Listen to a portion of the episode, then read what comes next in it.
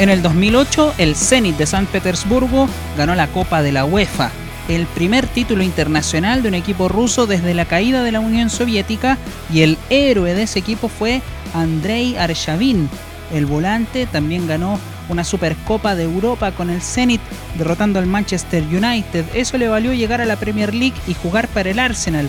También significó dejar atrás su zona de confort y que el mundo conociera a este auténtico antihéroe. Con la camiseta Gunner le hizo cuatro goles al Liverpool en Anfield y ahí tocó techo.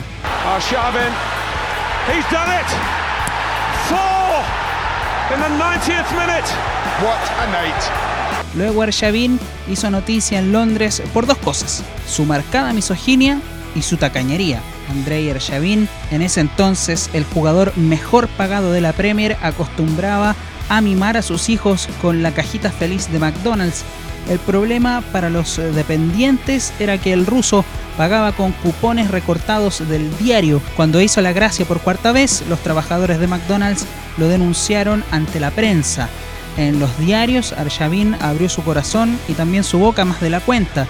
Dijo en una de sus múltiples entrevistas que las mujeres deberían estar en la cocina y no conduciendo automóviles, y luego justificó sus dichos diciendo que cuando niño fue atropellado por una loca al volante. En el 2018, Arshavin dejó el fútbol y también su segundo matrimonio, luego de ser grabado en un club nocturno con una modelo kazaja. Pero la mejor desventura de Arshavin fue ese mismo año, en la víspera de Navidad.